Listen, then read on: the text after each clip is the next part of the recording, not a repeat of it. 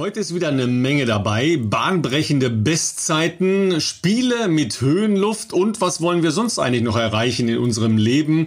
Na, sagen wir mal in unserem Läuferleben. Im Podcast Bestzeit von Philipp Flieger und Ralf Scholz.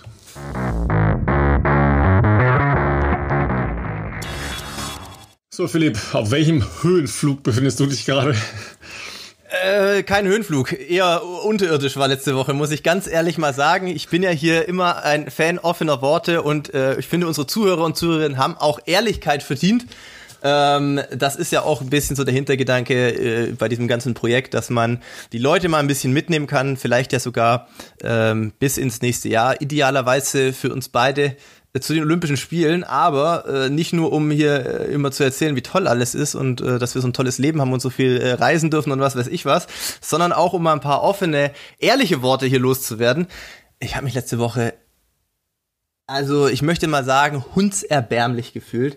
Ich weiß nicht, was los war, ob ich das Rennen wirklich so schlecht verdaut habe oder so, aber obwohl Renato mir ja schon gesagt hat, mach eine ganz lockere Woche, einfach ein bisschen laufen, äh, dich bewegen, ähm, ich habe wirklich, also schwer einen Fuß vor den anderen gebracht. Und das hat dann schon auch mal, das ist auch bei Profisportlern so, dann zehrt das schon mal an der Motivation, was schließlich am Wochenende dann dazu geführt hat, dass ich gesagt habe, weißt du was, ich mache einfach mal nichts.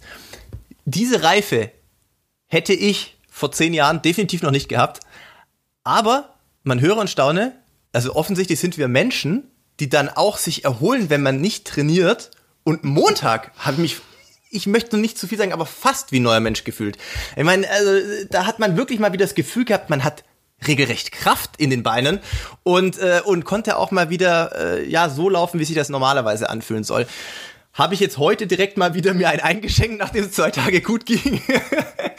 äh, nein, weil ich tatsächlich die letzte Zeit, ähm, vor allem vor dem Rennen, ähm, doch ein bisschen geschwindigkeitsorientiert trainiert habe. Nicht super crazy Tempis ähm, bei Tempoläufen, aber halt wirklich in diesem Stunden Tempobereich, sage ich mal, plus minus drei Minuten sehr viel gemacht habe und weniger im Gelände trainiert habe, habe ich die Gelegenheit genutzt, bevor es für mich nächste Woche äh, dann ins Trainingslager geht, da kommen wir später noch dazu, äh, habe ich die Gelegenheit genutzt oder möchte die Gelegenheit noch nutzen, bis dahin äh, mal wieder ein paar Höhenmeter zu sammeln. Und da gibt's in Regensburg, für die Zuhörer, die hier aus Regensburg kommen oder zumindest Regensburg kennen, äh, eine sehr berühmt-berüchtigte Runde, vor allem bei meinen äh, Regensburger Ex-Teamkollegen. Ähm, da kennt die Runde jeder nur zu gut. Auf den Winzerer Höhen gibt es so eine 3,4 Kilometer Runde. Das ist so ein relativ schmaler, trailiger Weg. Ähm, sehr viele Kurven und ähm, auf und ab, äh, so dass man also wirklich immer hellwach äh, sein muss und ackern muss. Da rollt nichts, da musst du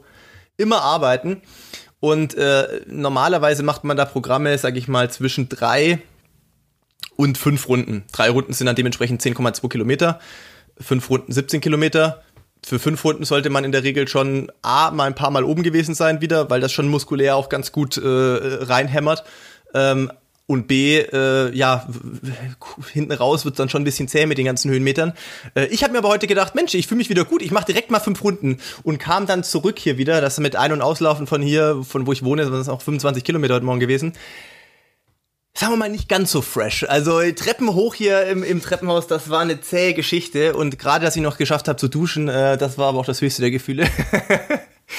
ähm, nee, aber ja, aber da sind ja schon, da sind ja schon eine, eine Menge dieser typischen Läuferregungen dabei, ja, ja? diese absolut. Verzweiflung, diese Verzweiflung, wenn eine Woche mal so gar nicht gehen will, ja, und immer dieses Hadern zwischen, gehe ich jetzt noch mal und gucke oder ich laufe nur, ich laufe nur eine Stunde ganz locker und dann wieder Nee, eigentlich bin ich total das im Eimer. Das ist bei uns genauso. Wohl, bei wohl, jedem wissen, anderen wohl wissen, dass man ja auch oft, dass man ja auch oft nach einem oder zwei absoluten Ruhetagen oft schlechter drauf ist, ja, weil der Körper nicht daran gewöhnt ist, man sich so ein bisschen gesettelt hat oder, äh, keine Ahnung, im Job oder sonst wie Stress hatte, unterwegs war, äh, vielleicht auch noch mit äh, langer Autofahrt oder sowas, dann ist ja schon mal eh meistens äh, Essig. Und dann, dann immer diese Frage, mache ich jetzt doch noch drei Tage Ruhe oder nicht? Halte ich das aus oder halte ich das nicht aus? Aber ah, in vier Wochen ist ja schon mein Rennen und die Kilometer und ach du Jemine, ja, diese ganzen Fragen, die sich jeder ja fragt, der mit einem Trainingsplan trainiert oder nicht mit einem Trainingsplan trainiert. Weil ich sehe halt auch so viele Leute, die treffe ich halt immer mal wieder im Wald und dann denkst du, okay, die laufen eigentlich das immer dasselbe Tempo. Ja. ja? Ähm, die die finde ich auch auf dem Rad, ja, die sind immer im selben Tempo unterwegs. Und dann äh, äh, zu zucken und nicht mitzulaufen oder mitzufahren, weil man ja irgendwie, äh, wenn man einen Plan hat, zumindest eigentlich eine Idee haben sollte, was ist heute mein Trainingsplan. Ja? Und dann nicht zu zucken, wenn einer vorbeikommt oder äh, man denkt, ach, den hole ich jetzt noch eben ein, sondern ruhig zu bleiben oder eben ruhig auf der Couch sitzen zu bleiben. Ja, das ist auf der anderen Seite wieder das Schöne beim Triathlon. Ja, du kannst immer schwimmen gehen. Ja, absolut. Weil Schwimmen ist ja, äh, ist ja beschleunigtes Treiben. Ja, also suchst du dir irgendwas Schönes aus, wo du treiben kannst und dann musst du ja nur ein bisschen die Arme bewegen. Ja, und dann äh, geht's auch schon wieder.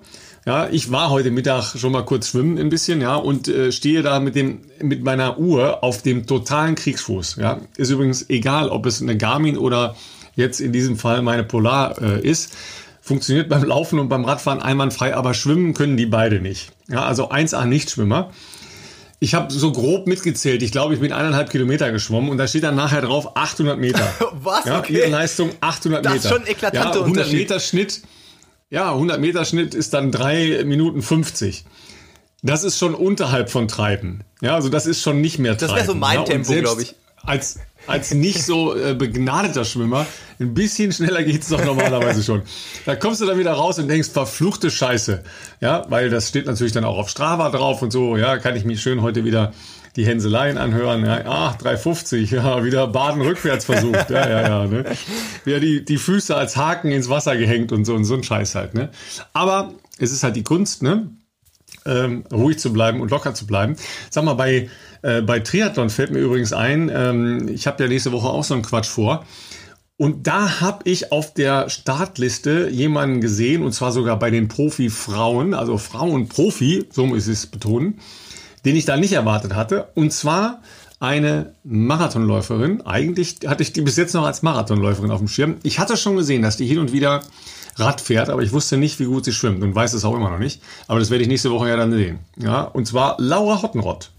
Ach, okay, ja? das äh, ist mir auch ja, neu. Ja, ist glaube ich jetzt äh, beim, beim TV Wattenscheid kommt aber eigentlich äh, aus der Nähe von Kassel, Kassel wenn ich das genau, richtig ja. weiß. Ne?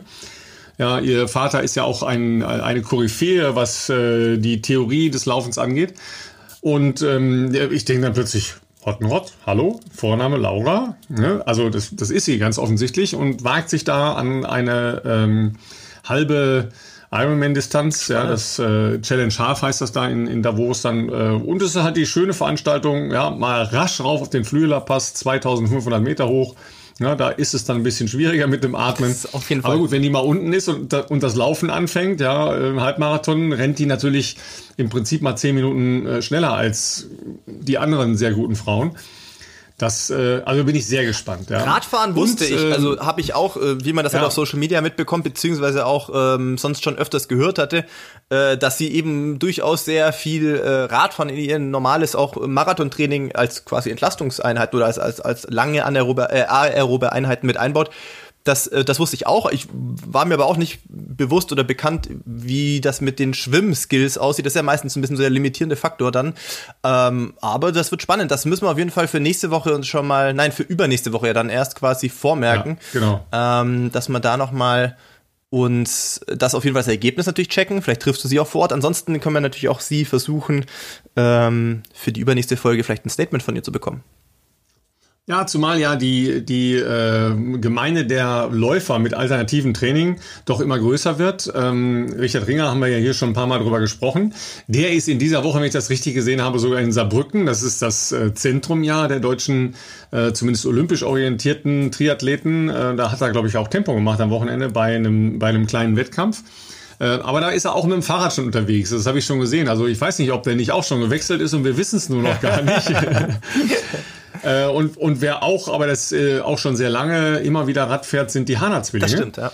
Ähm, die haben am Wochenende den Kollegen Jan-Josef Liefers äh, mal kurz ähm, vier Stunden lang rund um Berlin gejagt. ja, aber das war ein sehr, sehr ordentlicher Schnitt. Also fast 30 Stundenkilometer sind die, glaube ich, gefahren. Das ist wirklich gut. Ja, also der, ich, ich weiß nicht, wer da der, die treibende Kraft war. Also äh, Anna und Lisa können auf jeden Fall richtig Rad fahren. Ja, und ich bin nicht sicher, ob er jetzt hinten gewesen ist oder sie. Ich Wobei weiß die Mädels nicht, das, jetzt auch nicht so, also wer die, die Hana Twins natürlich schon auch in, im echten Leben schon getroffen hat, die geben jetzt auch nicht so viel Windschatten, muss man natürlich auch sagen. Ja, also ja, das äh, ist ja bei Läufern immer so, dass sie nicht so viel Windschatten geben, leider, ja. Äh, aber Jan-Josef Liefers ist, ist, auch nicht so groß. Also, ähm, und der hatte ein relativ äh, sagen wir mal, zumindest sah das Outfit professionell ja. aus. Das muss nicht immer was heißen, ja, weder beim Laufen noch beim Radfahren und vielleicht beim Radfahren noch ein bisschen weniger, weil ähm, schönes Outfit ist ja auch eine feine Angelegenheit, wenn man da auf einem 5000 äh, Euro teuren Carbonrad drauf sitzt. ja, das heißt noch lange nicht, dass man das schnell bewegen kann dadurch. Das ist, ist noch nicht der limitierende Faktor. Ja, ja bei Anna ist ja, es, so sind bei Anna ist es auch so, dass sie bei einem äh, sehr anerkannten ähm, ja, Triathlon-Trainer äh, würde ihm gar nicht gerecht werden. Er ist, ich würde ihn als generell als Ausdauertrainer mal bezeichnen, aber der natürlich auch mit sehr erfolgreichen Triathleten arbeitet bei äh, Dan Lorang. Ähm, seit, ich glaube jetzt auch schon seit ein paar Jahren. Deswegen, ähm, ja, habe ich das auch immer sehr interessiert verfolgt, dass ihr Marathontraining dadurch ähm, auf jeden Fall vielseitig und abwechslungsreicher geworden ist. Und äh, wer dann Lorang nicht kennt, äh, der arbeitet äh, zum einen natürlich viel fürs Bora Hans Grohe äh, Radteam, aber natürlich äh, betreut er auch zum Beispiel äh, Jan Frodeno. Und ähm, bin da sehr gespannt. Noch jemand, der mir gerade in dem Zusammenhang einfällt, zwei Leute noch, die auch das klassische Lauftraining sehr auflockern. Das eine ist natürlich äh, Tom Gröschel, der sogar in Kenia wirklich, also muss ich sagen, Hut ab, sehr viel Rad fährt, nur in Kenia hat er nicht sein eigenes Rad dabei, sondern der zieht das also wirklich eisern konsequent auf äh, so einem Spinningbike durch und den habe ich da auch dreimal am Tag auf dem Spinningbike schon gesehen. Also ähm, der baut da sehr konsequent eben auch Entlastungstage ein, um natürlich auch äh, den, den Bewegungsapparat dadurch ein bisschen zu schonen. Und äh, der andere ist äh, Markus Schöfisch, der momentan auch in der Höhe trainiert im Kütai und ähm, der auch immer wieder Koppeleinheiten einbaut, äh, der auch relativ viel schwimmen geht. Und ähm, ja, das ist auf jeden Fall eine Entwicklung, die wäre, glaube ich, so. Ich würde mal sagen, vor fünf, sechs, sieben, acht Jahren hat man das noch nicht so oft gesehen bei, beim Lauf, im Laufbereich. Im Kütai kann man sich auch den Berg hoch richtig belasten auf dem Rad, so ist ja, nicht. Also, das, das ist nämlich eine schöne Sauerei, da hochzufahren. Also das ist auf jeden Fall mal klar. Ja, ähm, ja Dan Lorang ist natürlich eine ganz äh, spannende Personalie.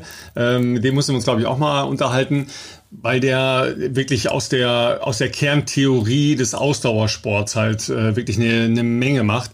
Äh, sein Hauptjob ist halt eben äh, der Konditrainer oder der Basistrainer für das Bora Hans Grohe Team.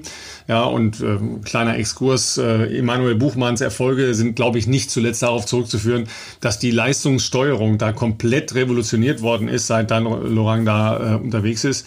Äh, Stichwort ähm, Differenzierung dass halt nicht alle dasselbe trainieren ja. oder ähm, sehr ähnlich trainieren, sondern dass jeder nach seinen spezifischen äh, Belastungsparametern trainiert. Ähm, und äh, ja auch, äh, was weiß ich, äh, Schachmann etc., äh, aber das ganze Team äh, wirklich eine, eine Erfolgsserie hingelegt hat, die ihresgleichen sucht. Leider äh, sind ja sowohl Schachmann als auch Buchmann am vergangenen Wochenende gestürzt und die Tour de France steht in den Sternen. Ähm, und zum Triathlon noch, äh, Dan Lorang hatte natürlich im vergangenen Jahr beide Champions, weil auch Anna Haut bei ihm trainiert. Ja, ähm, und die äh, ist ja ebenfalls eine ausgezeichnete Läuferin, mhm. die äh, ihre Erfolge auf der Laufstrecke sichert, ja, weil sie nicht so eine super Schwimmerin ist, eine gute Radfahrerin, aber eine außergewöhnlich gute Läuferin jetzt im Triathlon-Bereich. Ähm, aber die hat ja, als sie sich nicht mehr orientieren äh, konnte, im olympischen Bereich des Triathlons ähm, kurz überlegt, ob sie Marathonläuferin wird und ist dann Stimmt. in Frankfurt gestartet. Habe ich damals gesehen, ja. Ähm, und, und hat dann zum einfach zum Ausprobieren mal äh, diesen Marathon da in Angriff genommen. Ist dann irgendwie 240 Ich glaube 240 glaub ich. Also, und ich heißt, weiß jetzt nicht genau, ja. wie die Vorbereitung ausgesehen hat, aber so für einen nicht so nicht so spezifisch. Genau, für so ein neugieriges ja. Ausprobieren finde ich eine 240 bei bei den Frauen schon sehr sehr ordentlich, muss ich sagen. Genau, ja, und dann ist daraus die Idee geworden, ähm, einfach aufgrund der niedrigen Geschwindigkeiten beim Schwimmen und beim Radfahren äh, im Wettkampfbereich zu sagen, okay, versuchen wir es mal da.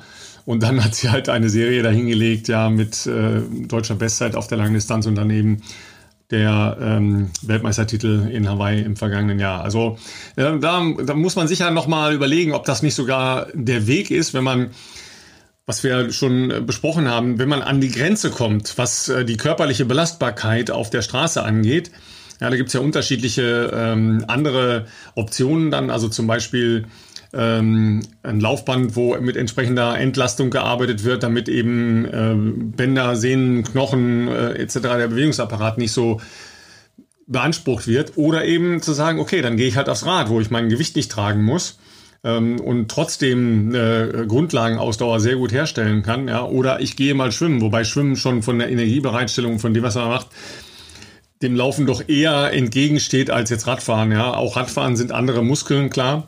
Aber es geht ja da eher darum, dass man ähm, den Kreislauf belastet, ja, als äh, jetzt darauf, ähm, dass man konsequent die Muskeln halt auch belastet, die beim Laufen gebraucht ja. werden. Ja, aber wenn man da an die Grenze gekommen ist und sagt, okay, was mache ich jetzt noch? Ja, als, als Profi seid ihr da irgendwo bei 200 äh, Kilometer plus und dann wird's halt schon schwierig.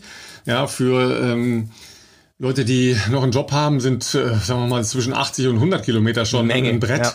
Ja, ähm, und dann, was machst du dann? Ja, also quetscht du dann noch irgendwo was da rein oder setzt dich vielleicht abends halt äh, vor einen Film oder vor ein Fußballspiel oder was auch immer und äh, sitzt auf der Rolle. Ja, das äh, kann man nämlich gut machen und da dann eine regenerative Einheit äh, wunderbar absolvieren. Ja? Die kann einen richtig nach, nach vorne bringen. Auf jeden Fall.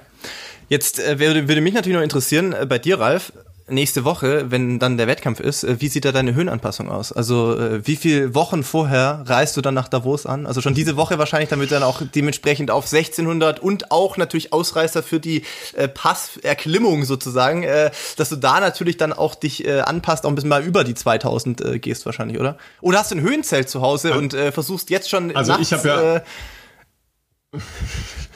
also erstens habe ich ein Zelt zu Hause, ja, weil über den, über den gesamten Sommer über immer ein Zelt bei uns im Garten ah, steht. Cool. Ja, normalerweise darf ich da nicht rein, weil da meine Tochter mit ihren äh, Freundinnen drin übernachtet. Okay. Aber da könnte ich reingehen, da ist aber keine Höhenluft drin, also was soll das, ja.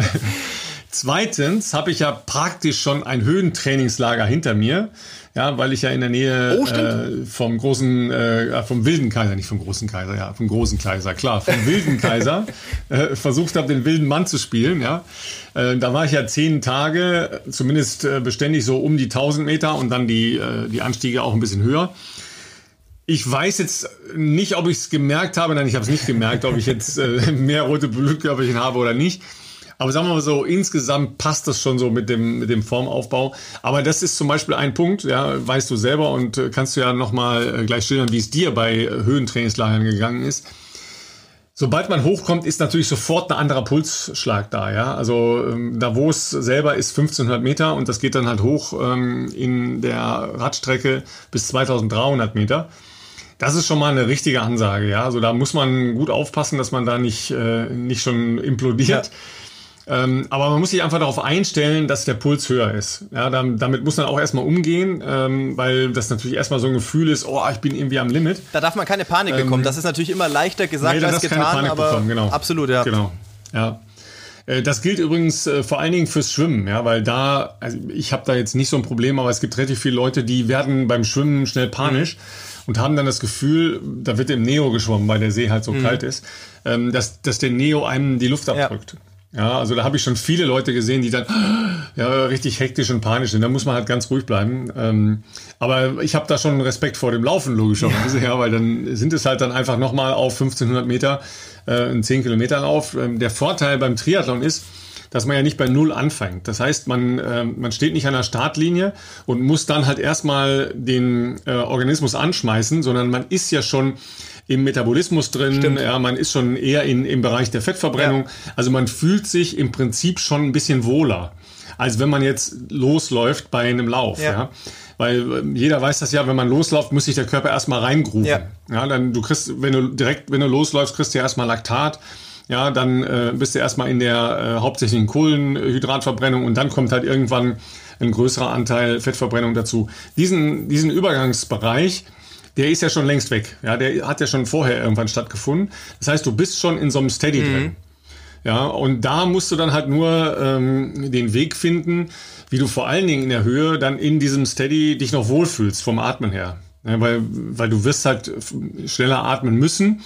Ja, Und dann darfst du halt nicht denken, oh Gott, oh Gott, oh Gott, oh Gott, ja, sondern du musst halt ganz ruhig bleiben. Man läuft da langsamer, das ist gar keine Frage. Wie ist die Laufstrecke in also Davos? Äh, also logischerweise, ich gehe jetzt mal davon aus, ich war erst ein, zwei Mal in Davos, nie länger. Ähm, wird wahrscheinlich schon eher flach sein, ne? Weil ich meine, als Kontrast jetzt zur Radstrecke, die Radstrecke ist natürlich brutal, ne? Auf den Pass hoch und wieder runter.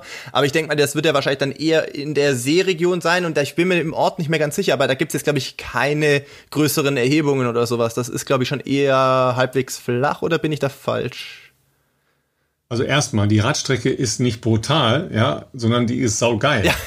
Ja, weil man, weil man fährt erst geil den Pass hoch und ja, dann runter. Dann ist man irgendwann oben, guckt erstmal und dann kann man nur rollen lassen. Und vielleicht ja, also, ja auch.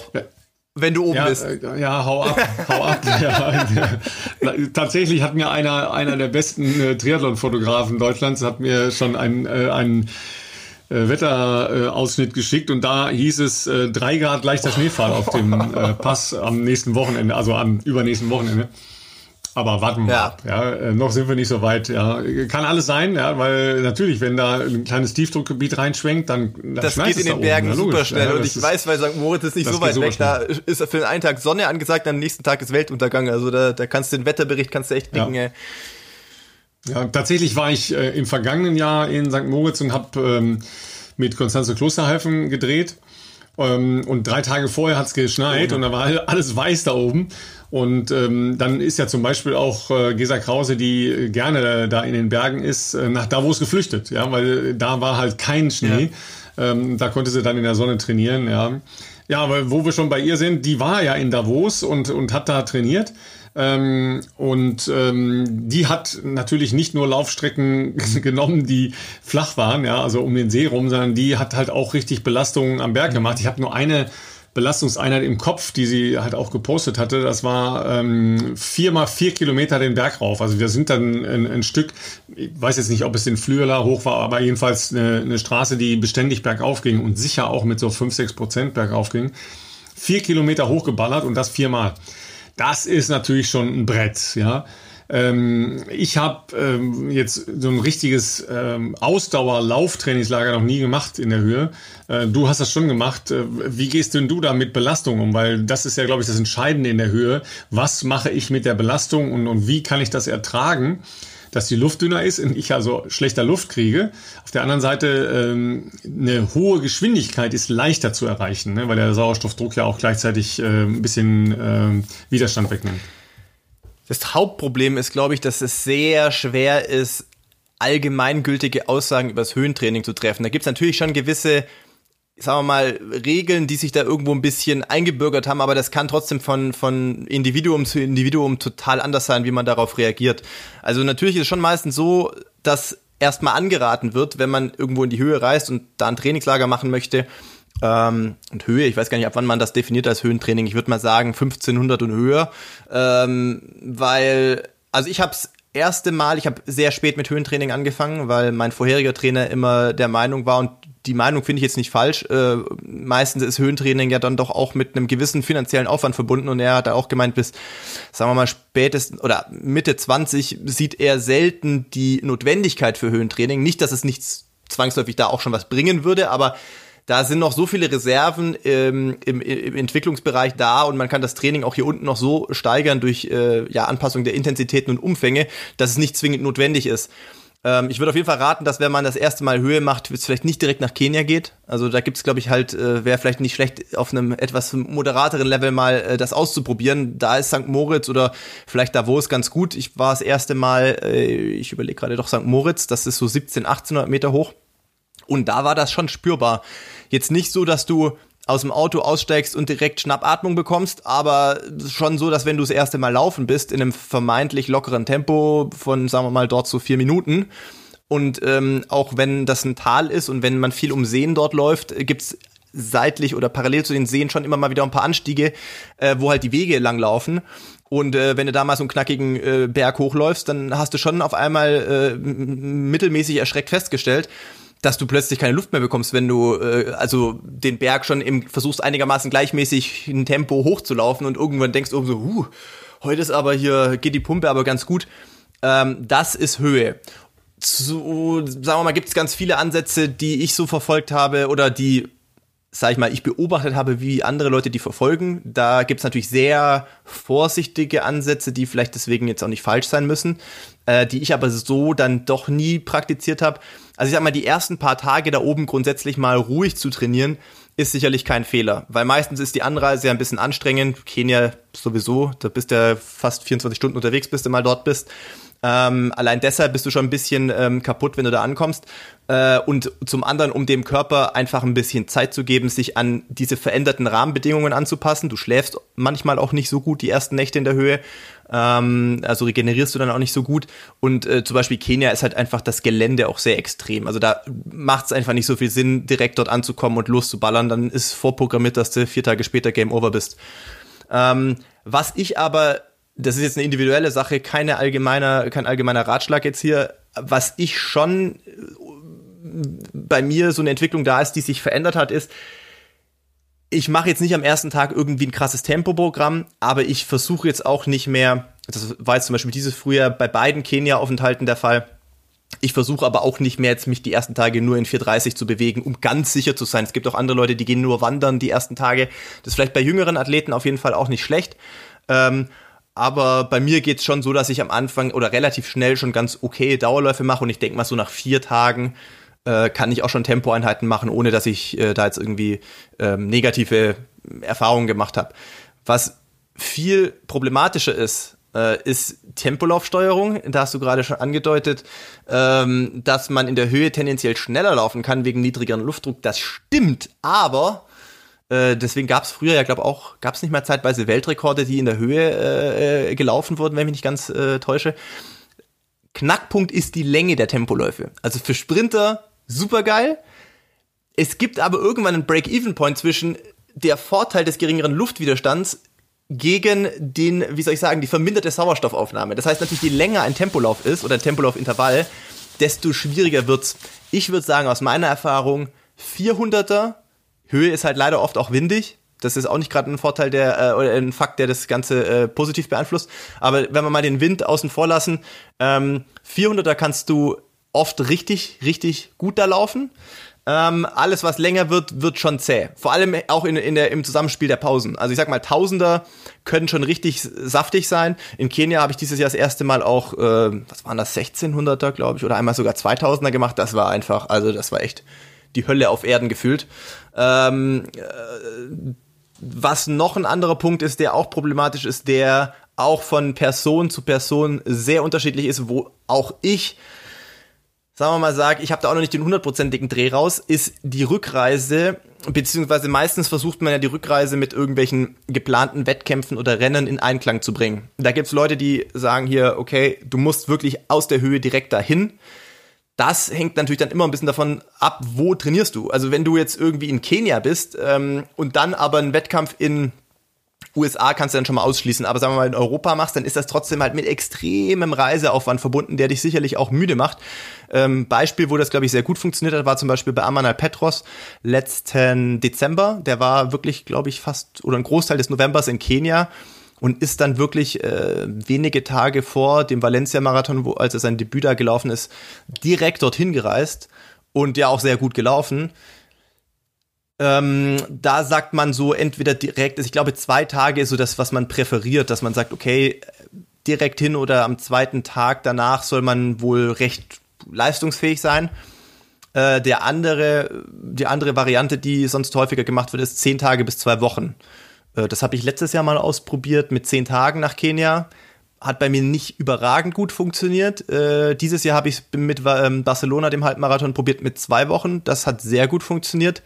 Ähm, ich kann jetzt schon mal sagen, dass ich das, was jetzt als nächstes bei mir geplant ist, mal wieder mit sehr kurz versuche. Ich bin sehr gespannt, wie das funktionieren wird. Da werden es, glaube ich, zwei oder drei Tage sein. Ich muss noch mal nachschauen. Ähm, das wird also eher wieder ambitioniert, aber da bin ich selbst jetzt, ich würde jetzt nicht sagen, dass ich schon der wahnsinnig Höhen, Höhenexperte bin. Wie gesagt, bei mir, ich war vielleicht fünfmal in St. Moritz, äh, jetzt dreimal in Kenia, einmal Südafrika, das war aber nicht sehr hoch, das war nur so 1400.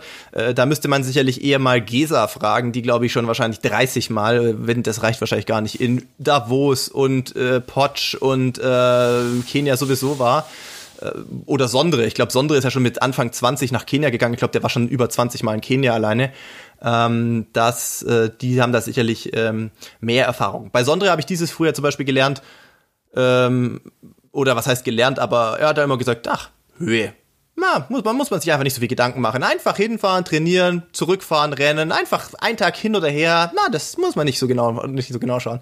Dachte ich immer, okay. Weil ich ihn gefragt habe, äh, wann er nach London also als er noch dachte, er läuft den London-Marathon im April, äh, wann er denn, also wie er das timet von Kenia, ob er dann auch mal nach Norwegen zwei Wochen vorher und dann da nach London. Nee, nee, ich komme direkt nach London. Da habe ich gesagt, okay, krass, also du bist dann bis zwei Tage vorm Rennen in, in, in Kenia und dann machst du die krasse Reise und, und Klima und alles ist ja total anders, äh, wahrscheinlich auch.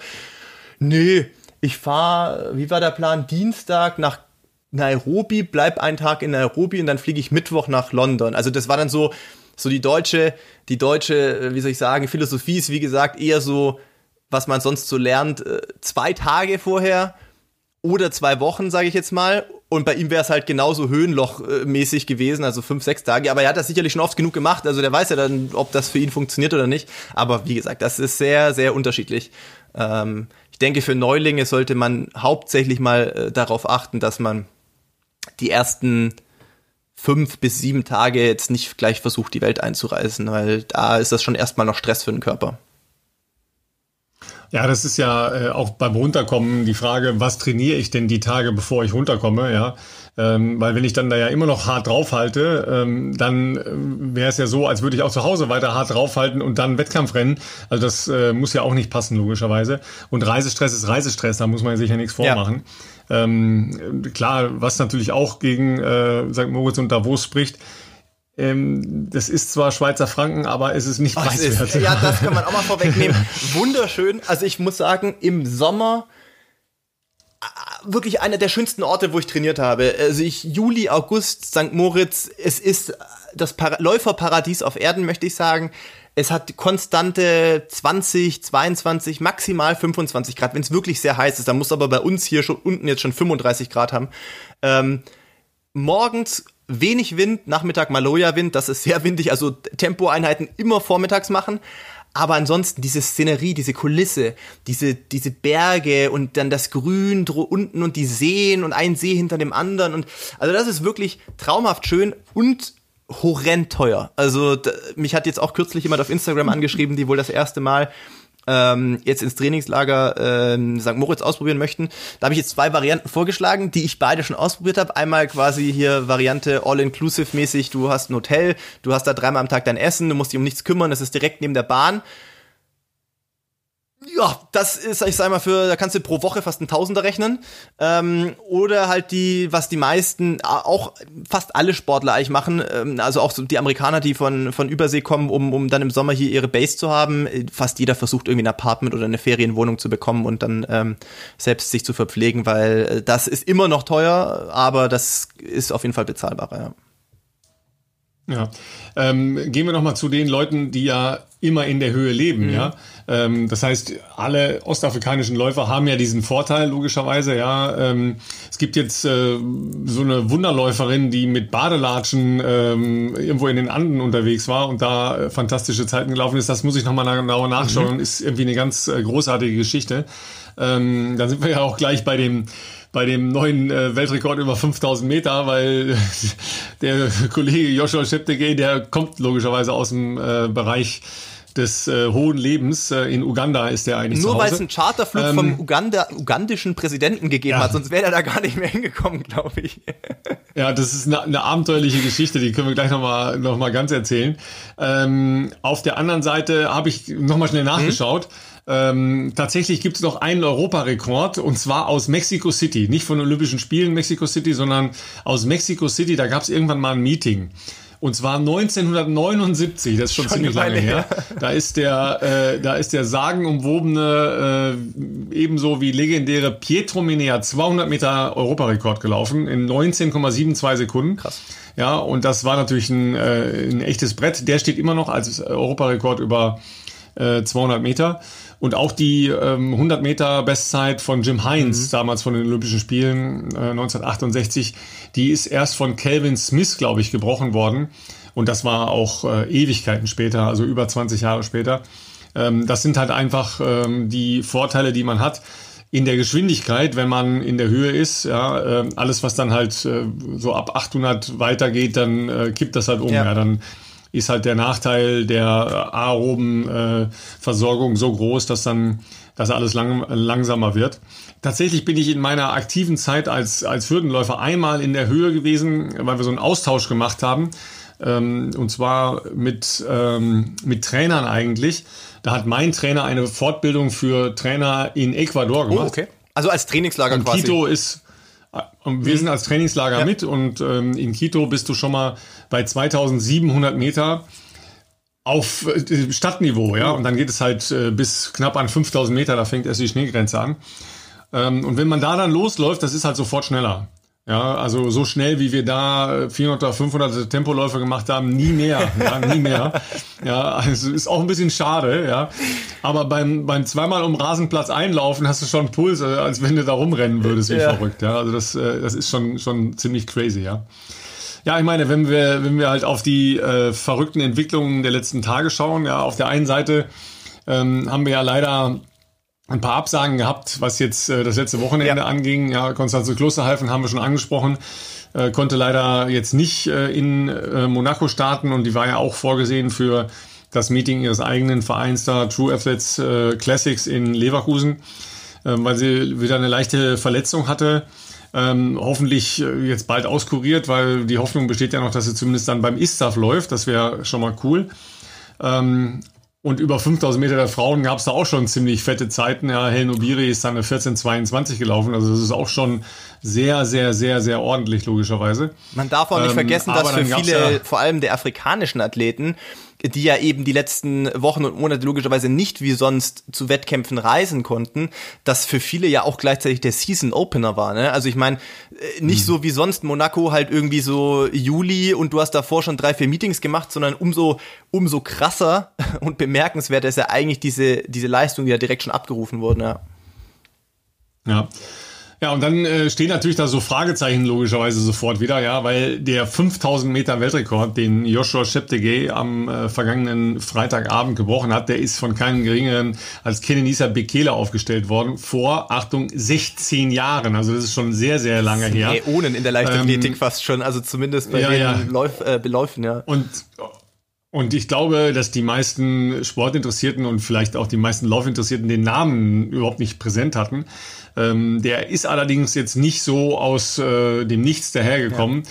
sondern tatsächlich ist er erstens schon Weltmeister gewesen. Im vergangenen Jahr hat er in Doha die 10.000 Meter gewonnen, ist Straßen-Weltrekord äh, schon gelaufen in, äh, im Laufe der letzten ähm, Monate. Ja, genau. Ja, ne, genau. Äh, und ähm, das ist jetzt nicht einer, der so aus dem Nowhere kommt. Tatsächlich ist er in der Trainingsgruppe von Eliud Kipchoge. Mhm ja, bei dem äh, Running-Team, das in, äh, die Basis in den Niederlanden hat. Und Joshua Cheptegei äh, sogar etwas anders als Eli Kipchoge, der mehr Zeit in äh, Kenia verbringt normalerweise, verbringt eigentlich relativ viel Zeit in Europa, nämlich tatsächlich in den Niederlanden. Ah, okay. Aber jetzt in der Vorbereitung zu diesem Rennen äh, war er eben wegen ähm, alle irgendwie doch zu Hause, ja, war der eben auch äh, sehr, sehr viel mehr zu Hause.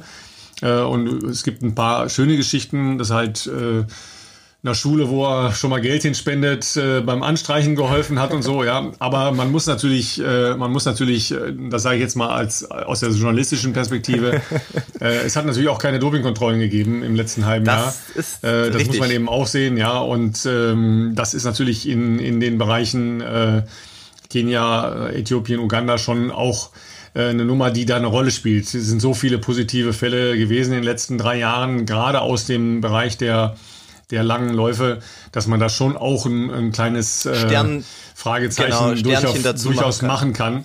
Ja, bei, bei vielen der Leistungen, die da jetzt kommen, du sagst das äh, ja richtig, die kommen halt äh, das erste Mal wieder in, in die Wettkampfsituation und ballern da halt äh, solche Zeiten hin. Da, ja, da, da, mir fällt es da immer schwer, dann, dann so zu jubeln. Ja, ähm, unser äh, Podcast-Kollege Jan Fitschen ähm, hat äh, mich ja gebeten, ob er die, die Reportage von seinem 10.000 Meter Europameistertitel, die ich besingen durfte, ähm, bei, bei sich mal nutzen kann. Habe ich gesagt, ja, mach das ruhig. Das war so ein Ding, da war ich mir total sicher, Voll. ja, äh, ja, dass, dass der Jan da eine, eine, eine Gunst der Stunde genutzt hat damals, ja, das war, glaube ich, eher andersrum, ja, da waren ja da ist viel aufgedeckt worden in diesem Jahr und die Spanier waren erstaunlich, worden. also das soll jetzt Jans Erfolg in keinster Weise schmälern, aber die hatten natürlich wesentlich krassere Bestzeiten und waren an dem Tag nicht so dominant, wie man es erwartet hat. Die sind auch nicht äh, Tempo Tempo angelaufen, mhm. ja, hatten aber natürlich trotzdem das Selbstverständnis, dass sie ähm, eins, zwei, die wollten Gold und, und Silber und sonst gar nichts. Ich kenne die Namen und die haben sich noch. darauf verlassen. Martinez und Della Ossa, oder? Martinez und Della Ossa. ja. ähm, und die, die haben halt gedacht, okay, das regeln wir auf dem letzten Kilometer. Ja. Da kann uns sowieso keiner folgen. Ja. Ja, und dann äh, war es nicht André Pollmecher, auf den wir eigentlich gesetzt hatten. Ja, ich habe nicht auf Jan Fitschen gesetzt. Ja, natürlich habe ich mich mit, mit seinem Trainer Tono Kirschbaum und mit ihm befasst vorher, ja, weil die in meinem ehemaligen Verein waren. Ja, und äh, sein Trainer Tono Kirschbaum kommt aus Coesfeld. Das ist von meinem Elternhaus zehn Kilometer entfernt. Ja. Ähm, das war auch ganz lustig. Die waren ja auch übrigens in St. Moritz vorher. Und, mit Alexander äh, da war. Ja noch ein Schweizer dabei. Und Christian Belz. Ja, da war noch ein Schweizer. Ne, Christian ja. Belz war noch dabei und von dem hat er mir erzählt, naja, den müsste ich eigentlich im Griff haben, weil bei Tempoläufen habe ich den immer, äh, immer stehen lassen. Ja? Und der war dann der vierte Mann. Der ja, Martinez de la Ossa, Fitschen und Belz, er. Ja, ja und dann habe ich gedacht, okay, wenn du den jetzt an dir vorbeilässt, mein Freund, ja, dann, aber hat er ja nicht und ist dann Europameister geworden. Und ja, der also Vollständigkeit halber André Pollmecher, der hatte zwar dann, glaube ich, damals schon eine Sub 28er Zeit, glaube ich mal, ja, aber ja, der war mhm. auch, das ist dann natürlich dann in dem Zusammenhang ein bisschen untergegangen. Ich meine, Ehre wem Ehre gebührt und äh, Jan hat vollkommen überraschend äh, den Europameister-Titel geholt, aber ich glaube, dass äh, André Pollmecher auch gar nicht schlecht war. War nicht am Ende Fünfter? Ja, der war Das ist ja auch noch, also für deutsche Läufer grundsätzlich ja, das mal ist aber leider, leider natürlich dann komplett natürlich, untergegangen. Natürlich, ja. Also nach den Vorleistungen, weil der André eben vorher ja. schon relativ gut gelaufen war, ja, ähm, haben wir gedacht, okay, André, ja, das äh, ist eigentlich der Kandidat für nicht für Medaille, ehrlich mhm. gesagt, ja, sondern für vordere Platzierung. Ähm, und Jan war ja im Prinzip auch im 10.000 Meter Bereich gar nicht so zu Hause. Ja, Kam von den äh, fünf. Gerne drei und fünf gelaufen. Ja, in der Halle sehr gerne drei gelaufen, auch gute drei gelaufen. Und er hatte noch nicht so die große Erfahrung eigentlich über 10.000 Meter in, in dem Bereich. Ja. Aber ähm, gibt gar kein Drumherumreden. Äh, das kommt einem dann als Reporter um die Ecke und dann muss man, muss man das verwandeln. Das ist wie äh, ein Volleyschuss äh, direkt vorm Tor und äh, den besser nicht an Pfosten und auch nicht drüber nageln, sondern den muss man dann verwandeln. Ich ja. weiß noch, dass ich damals, ähm, aber das sind dass ich damals vor dem Fernseher stand, die letzten anderthalb Kilometer, weil ich glaube, dass für eine ganze das muss man ja wirklich auch mal sagen, was Jan damals geschafft hat, war natürlich für ihn individuell eine großartige Leistung und, und unvergesslich, aber gleichzeitig für sehr viele junge Sportler, deutsche Läufer, sage ich jetzt mal, war das so ein Impuls, der, glaube ich, niemanden unberührt gelassen hat, weil du auf einmal so gesehen hast, krass, also wir können theoretisch, jetzt muss ich kurz überlegen, das war 2006, ähm, das heißt, da war ich 19. Ja, genau, das war gerade, als ich wieder so ernsthaft Leistungssport. Ich bin jetzt aber schon begeistert, dass du dein Alter noch Ja, ich wollte gerade ja. sagen, es ist die, die Morgeneinheit, hängt mir noch nach. Es ist zu wenig, zu wenig Kaffee, zu wenig Kaffee heute für mich als, als. Ich sage immer an der Stelle zu wenig Sauerstoff. Nein, also ähm, das war die Zeit, als ich gerade wieder so mit Leistungssport anfangen konnte nach diesen ganzen Wachstumsgeschichten und ähm, und so das erste Jahr wieder hinter mir hatte und für mich war das und für viele andere genauso. Ich weiß das ja, dass jeder das damals total faszinierend und beeindruckend fand. Äh, das war so ein so ein Schlüsselerlebnis, so ein so ein Impuls für eine ganze Generation junger Läufer, glaube ich, äh, zu sehen, dass du als Deutscher mein, nach Dieter Baumann war einfach ganz lange gar nichts, das muss man auch mal sagen. Oder nicht sehr viel da, ohne dass ich jetzt irgendjemanden hier in Misskredit bringen will, aber dass du dann, dass, dass man international konkurrenzfähig sein kann. Jetzt reden wir vielleicht mal nicht von Weltmeisterschaften, aber zumindest auf einer Europaebene tatsächlich ja gewinnen kannst. Und an der, bei der EM hat ja auch noch Ulrike Maisch äh, auch noch den Marathon gewonnen. Also ich will jetzt hier nicht äh, die Frauen hier um Gottes Willen gar nicht vernachlässigen. Das waren zwei herausragende Leistungen, die, glaube ich, beide un, also unvorhersehbar waren äh, vor dieser EM. Und, äh, und das war, glaube ich, ein wahnsinnig motivierender Impuls für, für eine ganze junge Generation von, von Läuferinnen und Läufern. Und wie gesagt, also ich stand wirklich die letzten anderthalb Kilometer vorm, vorm Fernseher, weil, weil man gemerkt hat, das ist noch nicht vorbei. Also da ging es ja dann erstmal, der Gedanke war ja so, ey, vielleicht kann er eine Medaille gewinnen. Und das wäre schon krass gewesen. Das wäre wirklich schon richtig krass gewesen. Aber dann auf dieser letzten Runde, und er ist ja wirklich zwei, dreimal schon war ja schon eine leichte Lücke da, wo du dachtest, ach du Scheiße, jetzt forcieren die wieder. Erst was der Bells, dann die Spanier. Äh, wird jetzt doch ganz schön hart. Und dann da nochmal zurückzukommen, das war wirklich, also überragend. Ja, also gibt's natürlich äh, noch bei YouTube, wer da sich das mal angucken will, äh, leider falsch deklariert. Da steht nämlich ZDF-Reportage. Äh, das geht so nicht. Reportage von Nee, aber kannst du nicht mehr ändern, weil das ist dann halt einmal so in dieser ja. Systematik drin. Ähm, ist eine Reportage von Willi Haag und mir ja. gewesen. Ähm, da, äh, wie gesagt, haben wir ja auch ein Highlight setzen dürfen. Absolut. Ja, das ist ja eine, eine Sache, die einem als Geschenk als Reporter daherkommt. Ähm, aber da, da war ich halt mit, mit blankem Herzen dabei, ja, weil ich mir total sicher war, ja, das ist äh, einfach äh, blanke Freude an der Leichtathletik. Und das hätte ich jetzt am vergangenen Freitag da bei 12,35, ja, das ist Scheptege gelaufen über fünf Kilometer, 12 Minuten 35 Sekunden wäre mir schwer gefallen. Ja, auch wenn ich immer, ich gucke immer, als Reporter gucke ich immer, wo kommen die her? Was sind die Vorleistungen gewesen, was ist eine Entwicklung. Ja, ja weil mich ja auch, auch sehr viele Leute immer gefragt haben, ja hier, du bist doch da so nah dran, was ist denn mit Bolt? Mhm. Ja. Erstens, ich weiß es nicht. Ja. Zweitens, ich weiß bei den allermeisten Leistungen nicht mehr, ob die möglich sind oder nicht Leider traurig sind. heutzutage. eigentlich, eigentlich ist das dramatisch, ja, wenn du selber aus der Sportart kommst. Geht mir genauso. Dich damit seit Jahrzehnten befasst, die Sportart selber betrieben hast einen Trainerschein gemacht hast, ein Studium dazu gemacht hast und du stehst da und sagst, ich kann es euch nicht sagen, ob das möglich ist oder nicht möglich ja. ist. Ja? Trotzdem sage ich, um nochmal den kurzen Exkurs zu Boot zu machen, den habe ich das erste Mal rennen sehen, da war der 15. In Kingston? Ja? War das damals die U20-WM? War bei der U20 EM. Ja. Da ist er als 15-Jähriger gelaufen, hat er nicht gewonnen mhm. oder sowas. Aber du sahst halt, oh, das ist ein außergewöhnliches Talent. Mhm. Ja. Und da sah man schon, dass das jemand sein kann. Dann war der bei seinen ersten Weltmeisterschaften in Göteborg, ähm, da war er, glaube ich, 18. Mhm. Da ist er im Halbfinale ausgeschieden, weil er es noch nicht schaffte, seine, seine schlachsigen Beine bei 200 Meter gescheit um die Kurve zu kriegen. Aber da, auch da sah man schon, wow, das ist ein, ein unfassbares Talent. Also halten wir mal fest, das ist nicht jemand, der Peng irgendwo aus, äh, aus der Muckibude kam und dann da irgendwie schnell gerannt ist. Ja, davon gibt's endlos Beispiele. Ja, vor allem im Laufbereich. Äh, sondern auch der hatte eine, der hatte eine lange Entwicklung. Ja, und wenn jemand als 17, 18, 19, 20-Jähriger plötzlich daherkommt und eine Weltklasse-Zeit läuft, ähm, egal über was für eine Distanz, aber vor allen Dingen äh, über, sagen wir mal, 10.000 Halbmarathon, Marathon, was ja eigentlich erst mal eine Entwicklungs- Disziplin ist, wo man ja im Prinzip erstmal ein paar Karrierekilometer schon zurückgelegt haben müsste, dann gehen man mir normalerweise die, die Laternen äh, relativ zügig an. Ja, und auch vorausgesetzt, dass ähm, afrikanische Läufer in der Regel ähm, ja schon als Kinder und Jugendliche sehr viel Trainieren. mehr gelaufen ja. sind, als, als wir hier ja, einfach mal gelaufen sind. Ähm, das heißt, im Prinzip haben die natürlich schon sehr viel mehr Lebenskilometer ähm, in den Füßen, in den Beinen als ähm, ein, ein durchschnittlicher 17, 18, 19, 20-Jähriger in, in Europa. Das ist schon so. Aber ähm, die Fragezeichen sind halt einfach da und mich ärgert das auch, dass ich das halt einfach nicht mehr genießen kann und nicht sagen kann, ja, das ist halt, das macht dann einfach Spaß, das ist Leichtathletik, ja. Also das hatte ich eher bei dem 5000 Meter Lauf bei den deutschen Meisterschaften, ja, wo es überhaupt nicht um Tempo ging, sondern wo es halt einfach ein ganz offener Wettbewerb genau. war, Visier, Visier hoch, ja, fünf Mann gegeneinander, die ein, äh, ein ähnliches Leistungsniveau hatten ja, das, das hat mir total Spaß gemacht und es macht mir auch immer noch Spaß vom Zugucken, weil wie schnell die dann rennen, ist doch da an der Stelle vollkommen Das erzeugt. Spannung und, äh, und das ist ja für die Zuschauer ähm, ja auch das Faszinierende zu sehen, dass sich da eben Leute richtig betteln und wie du letzte Folge schon gesagt hast, ob das dann 13.30 oder 14.0 ist, ist wahrscheinlich gar nicht so entscheidend, äh, was, was die Spannung oder das, das äh, Erlebnis am Zuschauen anbelangt.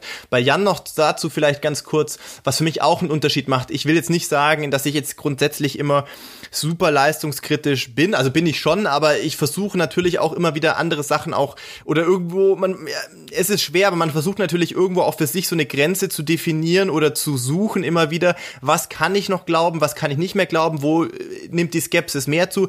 Äh, bei mir ist es ähnlich wie bei dir, man beobachtet natürlich schon, kennt man die Leute schon länger, äh, wo kommen die her, was haben die für eine Entwicklung, natürlich auch, was ist das für ein Land, wie sind da die Dopingkontrollmechanismen oder wie werden die da umgesetzt. Das heißt ja nur nicht, dass es da irgendwie eine nationale Anti-Doping-Agentur gibt, dass die da auch was macht, aber ähm, und dann gibt's natürlich einfach viele Erfahrungs... Ähm, äh, Fälle einfach, äh, wo man dann sagt, okay, bei dem Land äh, wird's mich jetzt halt einfach nicht überraschen mehr, wenn man da sieht, was da schon für Leute im Vorfeld, auch namhafte Leute natürlich immer wieder leider negativ aufgefallen sind, beziehungsweise positiv mit positiven Tests. Aber ähm, bei Jan muss ich sagen, nicht weil er Deutscher ist und dass man jetzt wieder sagt, okay, ja, du bist Deutscher und dass dann natürlich die Deutschen, die deutschen Läufer abfeiern. Ich könnte mich genauso auch für andere äh, Sportler begeistern, wenn es ein geiles Rennen ist. Aber bei Jan damals muss man sagen, fand ich halt auch, dass die Leistung, die war sehr gut. Es war eine 28 tief, wenn ich noch äh, das ungefähr äh, auf dem Schirm habe. Aber vor allem ist das eine Zeit, äh, die man auch wirklich einfach abkaufen kann. Weißt du, da, da, da gibt es keine Gedanken im Hinterkopf, wo du noch denkst, ah, das ist schon zu gut und wo kommt das jetzt her?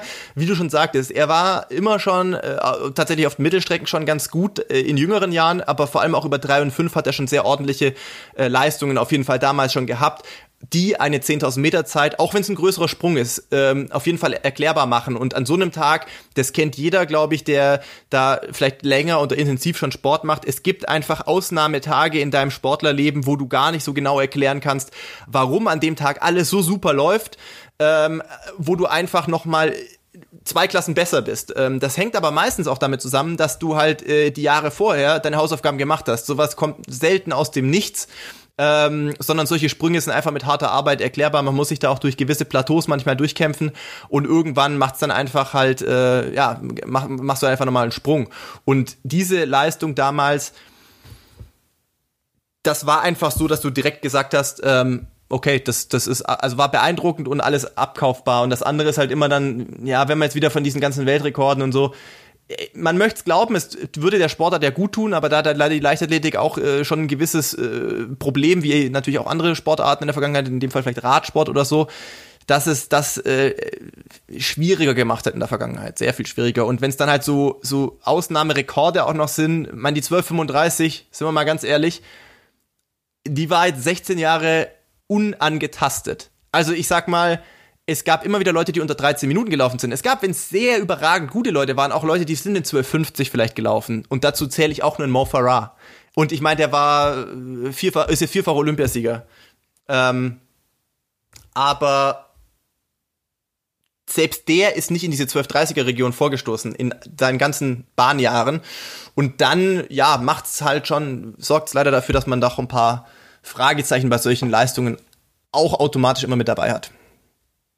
Ja, ähm, auf der anderen Seite haben wir ja über, über Höhenanpassungen gesprochen und ähm, vielleicht ist es halt jetzt dann doch so, ja, um jetzt mal die andere Seite einzunehmen, dass wenn du die ganze Zeit in der Höhe gelebt hast, ja, und dann ein, ein sehr spezifisches Training, sagen wir mal nach wissenschaftlichen Standards, was mit Sicherheit in der Gruppe um Eliot Kipchoge äh, stattfindet, äh, genießt, Joshua Cheptegei läuft, was jetzt äh, die Ökonomie an, angeht, fantastisch. Ja, ja. Also wenn man sich das anschaut, das sieht toll aus. Ja, also da, da lässt er nichts liegen, aber ich meine, sonst ist das ja auch gar nicht möglich, äh, da in den Bereich vorzudringen, das ist klar. Ähm, ich habe noch so ein, so ein anderes Beispiel, ich weiß gar nicht, ob du die kennst ähm, weil wir über Höhe gesprochen haben. Die äh, neuseeländischen äh, Zwillinge, die schon jetzt seit vier oder fünf Jahren in äh, Kenia leben. Ja, ähm, Zane lebt sind, in äh, Äthiopien inzwischen, aber Jake ist immer noch in Kenia. Ja. Der wohnt um die Ecke, wo wir im Camp waren. Und den habe ich tatsächlich jetzt ja, im Frühjahr also, öfters getroffen. Zane schon länger nicht mehr. Den kenne ich aber, weil der früher auch in Regensburg beim Meeting war und weil wir uns öfters früher bei den irischen mm, Meetings okay. getroffen haben. Ja, also äh, um die Geschichte mal zu erzählen, die beiden sind praktisch ohne Geld, ja, ja mit 16 äh, haben die einfach so. gesagt, äh, ja genau, mit 16, wir gehen jetzt nach Kenia, weil wir haben einen Traum. Wir haben einen Traum und der Traum war Olympische Spiele. Wir wollen äh, Neuseeland bei den Olympischen Spielen vertreten. Ja, Neuseeland hat eine äh, wirklich gute Lauf-Community ähm, mit immer wieder äh, auch Weltklasse-Läufern in allen möglichen Bereichen, aber es sind natürlich auch nicht so sehr viele Menschen in, in Neuseeland ja. und äh, es gibt nicht, nicht so eine riesen äh, Community. Aber die haben gesagt, wir wollen das jetzt mal sehen, was da los ist. Ja, und die sind wirklich mit, mit primitivsten Unterkünften am Anfang. Ja, dann, äh, die waren, glaube ich, keine drei Monate da, sind die beide schwer an Malaria ja. erkrankt. Ja, und haben äh, wochenlang nur in ihrer Hütte äh, auf den Matratzen gelegen und haben im Prinzip Glück gehabt, dass sie es überlebt ja. haben, ja, wenn man mal ehrlich ist. Ähm, und haben sich da durchgebissen, ja. Und ähm, die sind jetzt halt so etabliert und haben dann über bessere Leistungen eben auch äh, bei Meetings und so weiter dann Sponsoren generieren können und so weiter und führen jetzt, glaube ich, ein äh, sehr okay Läuferleben, äh, sind aber ja praktisch in, in Afrika komplett sozialisiert, ja, was das Profilaufen angeht. Und ist der Jake nicht jetzt 208 gelaufen, Marathon ja. jetzt? Im vergangenen ich Jahr? beide Marathonleistungen ja, also das, ist dann, das ist dann mal der, der Ansatz, ist schon Wahnsinn. Genau, also ja? ihre Marathonleistungen in, in allen Ehren, keine Frage. Ähm, bei, bei Zane hat es immer noch nicht so geklappt, bei, bei Jake die 208. Ein noch viel beeindruckender ist eigentlich, was die beiden im Halbmarathon schon stehen haben, wo man eigentlich davon ausgehen kann, dass äh, im Marathon noch mehr möglich sein kann, auf jeden Fall, weil ich glaube, dass beide schon unter 60 gelaufen sind. Oder zumindest, also Jake sicherlich hm, okay, schon drunter und ich glaube Zane entweder 60-0 oder auch schon knapp drunter. Äh, nee, auch schon drunter in Japan mal. Also das ist, ich meine, wenn du eine 59 im Halbmarathon rennst, dann kann man davon ausgehen, dass da noch ein bisschen mehr möglich ist als eine 208. Und das ist schon auch das Ergebnis äh, auf jeden Fall viel harter Arbeit. Und äh, ich kenne zumindest Äthiopien jetzt noch nicht, aber Kenia schon. Wenn du da mal, also ist immer schön da, ich fühle mich da sehr wohl. Es ist aber nach einem Monat auch mal wieder schön, ein paar Wochen zu Hause zu sein. Wenn du da jetzt wirklich sagst, du lebst da seit die Jungs sind wahrscheinlich ein bisschen jünger als ich, aber ich würde mal sagen, so Ende 20, Anfang 30 sind die auch schon. Das heißt, die haben ihr halbes Leben jetzt dort verbracht. Das ist halt schon auch krass, ja. Ja, absolut. Und, und die sind ja so, wie du es halt auch geschildert hast, die haben sich da halt an die Straßenecke gestellt, morgens, wo die Läufe genau. losgehen und dann sind die da mitgetobt, absolut. ja, solange sie konnten. Und wenn sie nicht mehr konnten, dann sind sie wieder nach Hause und dann haben sie sich wieder dahin gestellt, ja, und haben da mittrainiert. Ja, so haben die da angefangen, ja. Also Goldgräber, ja, so, so eine richtige Goldgräber-Mentalität. Ja. Aber das musst du auch mental äh, und körperlich erstmal durchhalten, ja. ja. Äh, und es hat sehr lange gedauert, bis der neuseelische Verband das akzeptiert hat und die dann eben auch entsprechend unterstützt hat, dann eben auch bei Wettkampfreisen und solchen Geschichten. Also die haben sich schon, schon da reingefräst. Ja, und ähm, auf der anderen Seite ähm, ja auch gezeigt, dass eine hohe Konsequenz, und das ist, das ist ja bei Söndre genauso, ja, eine hohe Konsequenz, äh, was das Trainieren in der Höhe angeht, schon äh, enorme Vorteile bringen kann. Ja. Sondre lebt also fast Leute ausschließlich in der Höhe. Ich habe ja. mit ihm in Kenia drüber gesprochen, ob er eigentlich in Norwegen noch eine, also eine Wohnung hat. Äh, und ich habe äh, festgestellt, dass das nicht mehr der Fall ist. Also ich war da auch ein bisschen überrascht. Ich dachte mir schon, also so wie ich jetzt ja logischerweise auch in Regensburg äh, eine Wohnung habe, äh, aber also er hat halt gesagt, er hat äh, wohl ein Zimmer noch bei bei, der, bei seiner Schwester und ihrem Lebensgefährten, glaube ich. Da hat er schon so ein festes Zimmer und alles. Aber er hat gesagt, das lohnt sich für ihn eigentlich nicht, weil er, er kriegt halt eine relativ gute Förderung ähm, vom auch vom also klar, das sind seine Sponsoren, aber auch vom norwegischen Verband. Da ist er natürlich einer der der Top-Athleten und äh, ich nenne jetzt nicht die Summe, aber es ist schon ein ordentlicher Batzen Geld. Mit dem Geld, äh, das kann er ausgeben, wie er es braucht. Also für Trainingslager, Physio, Ärzte, alles, Reisen und sowas. Und er ist, das zieht er wirklich konsequent durch. Der ist fast ausschließlich in der Höhe. Also wenn man jetzt überlegt, klar, das wäre jetzt ein bisschen anders oder hätte anders laufen sollen, wenn jetzt nicht Corona dazwischen gekommen wäre. Ich weiß jetzt nicht, was er nach London, nach dem London-Marathon gemacht hätte. Da wäre er vielleicht dann wirklich mal eine Zeit lang wieder in Oslo gewesen oder irgendwo in Norwegen. Aber er war ja jetzt durch, durch, die, durch die Situation, dass er erst nicht zurückreisen konnte, er war irgendwie bis Mai in, in, in Kenia. Also von Ende, also sagen wir mal Silvester, kurz vor Silvester letzten Jahres bis Mai in Kenia. Dann ist er zurück nach Norwegen, hat da immer wieder ein paar Rennen gemacht, hat aber in Norwegen in so einer Bergregion, ich habe mit ihm gesprochen, äh, als ich in, in, in Christiansand war, äh, auf 1600 Meter irgendwo äh, bei so einem Gletscher gelebt und trainiert die ganze Zeit, wo er jetzt in Norwegen war. Da habe ich aber auch erfahren erst, ja, das ist halt ein bisschen schwierig da zu laufen. Dann habe ich gesagt, ja, wie, wie muss ich mir das vorstellen, schwierig zu laufen? Ja, das ist eigentlich nur eine so eine Straße, die da so hin und her geht. Ich glaube, drei, vier Kilometer. Ich gesagt, ja, du kannst mir doch jetzt nicht erzählen, dass du da auf oh. der Straße da, da die letzten sechs Wochen trainiert hast. Nee, ich habe meistens auf dem Laufband trainiert. Dachte ich mir so, ja, Gottes Willen. es ist ja. Das Thema hatten wir auch schon ja mal, ja. Ähm, das heißt, der ist nur fürs Stadion. Also wenn er eine Tempoeinheit hatte, ist er halt runtergefahren. Ansonsten hat er auf dieser Mini-Straße und auf Laufbändern die letzten sechs Wochen diesen Stundenrekord vorbereitet äh, was ich schon auch, muss sagen, mental, also puh, da ziehe ich meinen Hut. Und jetzt ist er in Sestria, ähm, also das ist äh, an der italienisch-französischen Grenze auf 2000 Metern. Äh, da ist er sonst oft im Sommer und Herbst, meistens in Vorbereitung auf seine Herbstmarathons, äh, weil das auch in der Nähe ist, äh, wo, wo Renato Canova herkommt. Und äh, ja, wo ich auch äh, nächste Woche aufbrechen werde hin, um äh, mit, mit Renato und Sondre äh, mal vier Wochen zusammen zu trainieren. Also er versucht schon, wirklich übers ganze Jahr verteilt sich so viel wie möglich ähm, auf der Welt verteilt an in Höhentrainingsorten äh, aufzuhalten. Das ist schon Also das muss man halt sich mal überlegen. Natürlich kann, gibt es wahrscheinlich wieder Leute, die sagen, ja, ihr seid Profis, das muss man so machen. Ja, fürs Profitum im Sport gehört schon auf jeden Fall eine gesunde Portion Konsequenz dazu, sonst geht's nicht, das ist ganz klar. Aber natürlich sind wir auch irgendwie Menschen und Menschen haben ja oft auch, äh, was weiß ich, äh, ein Privatleben, Familie, Lebenspartner, keine Ahnung. Also das ist schon krass, ähm, wenn man, wenn man das so, so krass äh, äh durchzieht. Ähm, und da habe ich auf jeden Fall größten Respekt davor. Ja, Sestria also habt das natürlich jetzt wieder ganz hart getroffen. Ja, doofes italienisches Essen. Ja, Sestria ist auch ein ganz bescheuerter Ort, ja. ja. Das ist ganz schäbig da, ja. Du hast ja auch gesprochen, das ist halt die, die südliche äh, Alpenseite, ja, da ist es tendenziell schon noch mal ein bisschen wärmer ja. als, äh, als auf der Nordseite, auch weniger Niederschlag in der Regel. Ja, aber. Ganz neues ähm, Stadion, das, das wurde auch, jetzt ich, erst vor einer Woche das eröffnet. Das ist nicht so weit bis zum Gardasee, ne? Nicht so weit bis zum Gardasee runter, ne? Das ist, glaube ich, irgendwie so eineinhalb Stunden, zwei genau, Stunden. Genau, so um den Dreh, ja, ja, ja. Ja. also ganz schäbiges Eckchen äh, wird, wird ganz äh, hartes, der Welt, hartes Live die, wieder die sein. Die du da wieder, wieder annehmen musst. Ne? Aber ich meine, im Prinzip muss, muss man ja alle höher gelegenen Orte, also so 1000 Meter plus in, in Deutschland nochmal auffordern, hey, guckt mal, ob ihr nicht einen gescheiten Sportplatz ja. habt.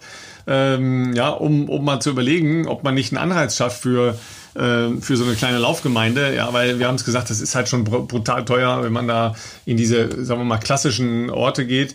Ähm, es gibt noch sowas äh, ganz Schönes in Bulgarien, Belmek ja, Belmecken. Ja, das ist, äh, da, ja, da hat, äh, das ist eher die schlichte Variante. Da hat André Poll mich ja, schon viel nicht, davon erzählt. Und Christopher Linke, die Geher genau. trainieren da auch sehr viel. Ja, ja, ja. Ja, ja. Ja, also das ist die andere Variante. Äh, wenn man es ganz einfach haben möchte in Europa, dann kann man nach Bulgarien fahren. Ja, aber äh, wie gesagt, äh, diese äh, Besinnung ja auf, äh, fahren wir vielleicht mal nicht so ganz weit weg, damit man wieder nach Hause kommt, weil falls äh, die zweite in der Welle aktuellen oder was Situation auch immer, irgendwie was in der aktuellen Situation, ja, dass man irgendwie doch lieber mit dem Auto unterwegs ja. ist, ja, bringt uns ja eher äh, in die Alpenregion. Und es äh, gibt noch, fällt mir noch sehr, sehr ein Ort sein. ein, den wir noch nicht erwähnt haben, aber da trainieren sehr viele Franzosen und kurioserweise auch sehr viele Briten. Woher das kommt, weiß ich aber nicht genau. Äh, Font-Romeu, das ist an der äh, sehr südlich in, in, in Frankreich. Ich glaube so 18, 1900, da bin ich aber nicht ganz sicher. Äh, ist aktuell zum Beispiel Montferrat, der sich auf seinen Weltrekordversuch im Stundenlauf in äh, Brüssel bei der Diamond League vorbereitet. Ja, äh, Font-Romeu ist ähm, auch bei den äh, deutschen Wintersportlern durchaus äh, eine bekannte Adresse gewesen. Also da haben zum Beispiel auch die ähm, deutschen Eisschnellläufer in der äh, großen Phase sind die relativ viel zum Training in Font-Romeu okay, gewesen. Das. Ja, kann sein, dass es da eine Bahn gibt, also so eine äh, Betonbahn, wo man äh, dann äh, die Runden drehen okay. kann. Ja, Livigno ist halt auch so eine, so eine Livigno, Geschichte. Ja. ja. Ist ein bisschen günstiger auch, auch als St. Moritz, weil das so eine. Äh, Zoll, ähm, wie sagt man, das ist eine Enklave und dadurch irgendwie steuerlich be begünstigt Freiheit, oder so. Freihandelszone. Ja, genau, ja. ja. Ja, ich sehe schon. Ne? Die Ziele sind äh, mannigfaltig, ja. Äh, die Anforderungen wie immer komplex. Ja.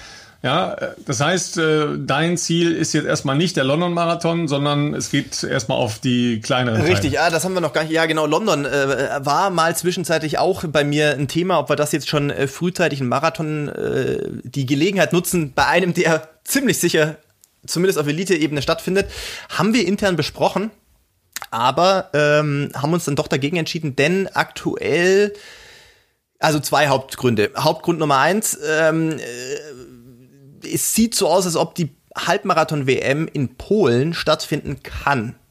Da gab es jetzt zumindest auch die letzten paar Tage ganz positive Signale, dass die sehr bestrebt sind, das äh, hinzubekommen. Äh, für natürlich klar, das gibt kein Massenevent drumherum, einfach Elite only. Ähm, das fände ich ein sehr, sehr cooles ähm, Etappenziel weil ich noch nie bei einer WM am Start war und äh, auch noch nie bei einer Halbmarathon-WM. Ähm, das wäre auch ein ganz guter Gradmesser nochmal in Ergänzung zu dem Stundenlauf, den ich gemacht habe, wie man sich im Training äh, entwickelt.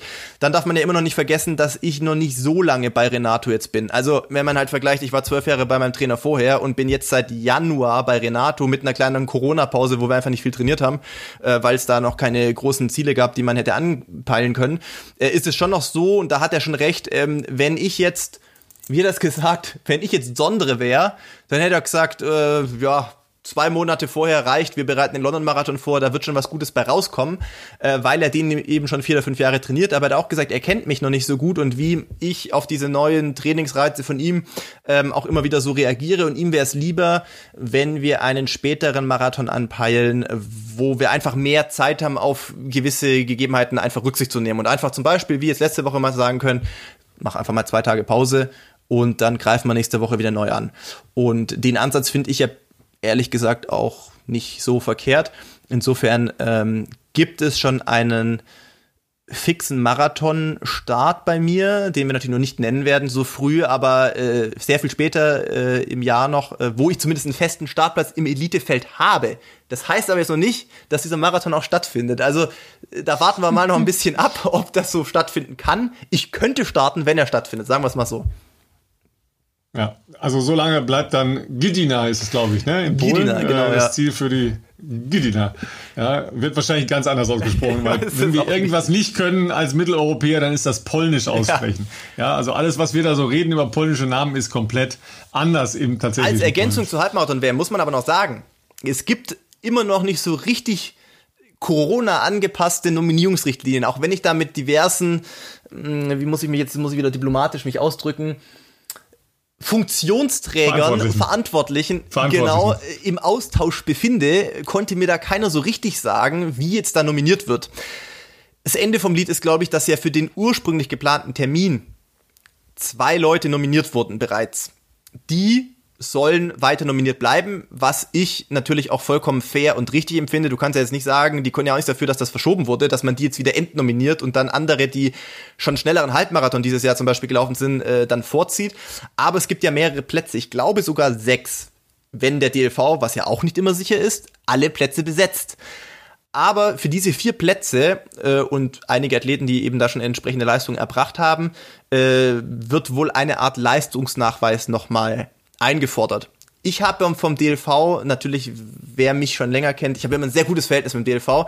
Ähm, deswegen habe ich natürlich noch nichts davon gehört, ob zum Beispiel Christian Sand als eine Art Leistungsnachweis dienen kann. Ich gehe aber mal nicht davon aus. Äh, das heißt, das ist der nächste Schritt. Für mich erstmal Trainingslager, vier Wochen Überlebenskampf mit Sondre idealerweise dann hoffentlich ein aber, passabler aber Zehner. fantastisches, fantastisches italienisches Essen. Darauf freue ich mich Was natürlich. kann man denn Besseres haben, ja, als hart trainieren in den Bergen, ja, mit der Aussicht Deutsche der Sestriere.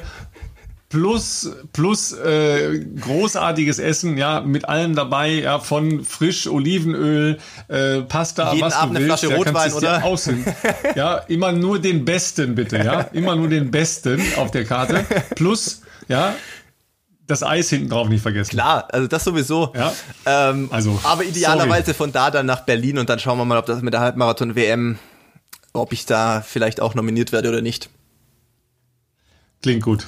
So gehen wir es an, oder? Ja, ich hoffe, wir hören uns äh, nächste Woche noch, bevor du, nämlich, man muss es so sagen, für unsere Hörer, also wir, wir schauen mal, dass wir nächste Woche was hinbekommen noch. Ralf ist aber dann logischerweise Mitte nächste Woche schon auf dem Weg zu seinem Wettkampf nach Davos. Ich bin ja, Ende so der Woche. Zum Thema Anpassung. Genau, ich muss erstmal da irgendwie hinkommen. So viel zum Thema Anpassung an die Höhe. Und ich bin gleichzeitig äh, ein, zwei Tage später auf dem Weg nach Sestrea. Das heißt, ähm, wir müssen entgegen unserer sonstigen Praxis vielleicht schon Anfang der Woche gucken, dass wir da noch was äh, Kleines für euch aufnehmen. Ähm, ansonsten sind wir nämlich reisetechnisch erstmal äh, dann beschäftigt und unterwegs und dann, wie wir es im Trainingslager machen, beziehungsweise du, wenn du wieder zurück bist, das sehen wir dann alles.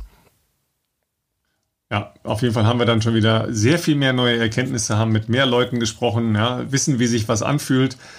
Ob äh, Bestzeitspielereien in der Höhe äh, irgendeinen Sinn machen oder nicht, ja, und wo das Essen besser ist, äh, in der Schweiz oder in Italien. Ich habe äh, das blöde Gefühl, dass ich die Antwort schon kenne.